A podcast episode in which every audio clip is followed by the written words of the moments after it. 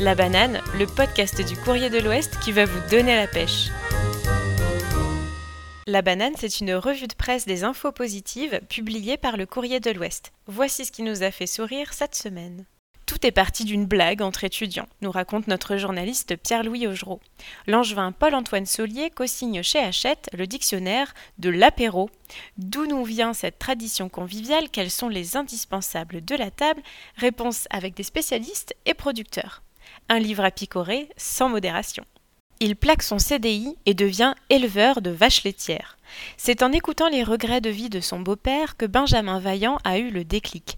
Il ne faut pas attendre pour faire ce dont on a envie, conseille-t-il, interrogé par Yves Boiteau.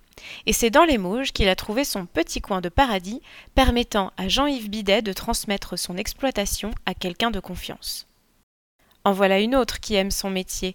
Mélanie Reynaud est auxiliaire de vie depuis 4 ans à Saumur, un magnifique métier enrichissant pour la jeune femme de 23 ans qui s'est confiée à Julien Coutenceau.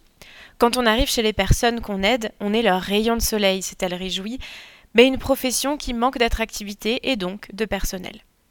Elle aurait pu être sa grand-mère. Olive Juteau a fêté ses 100 ans à l'hôpital de Parthenay, entourée de ses amis, ses proches, du personnel hospitalier et de notre journaliste Jordan Guérin-Morin. J'ai toujours 20 ans dans ma tête, a dit la centenaire qui avait verni ses ongles et maquillé ses yeux pour l'occasion. Olive Juteau a travaillé toute sa vie dans la mode, la couture et la maroquinerie.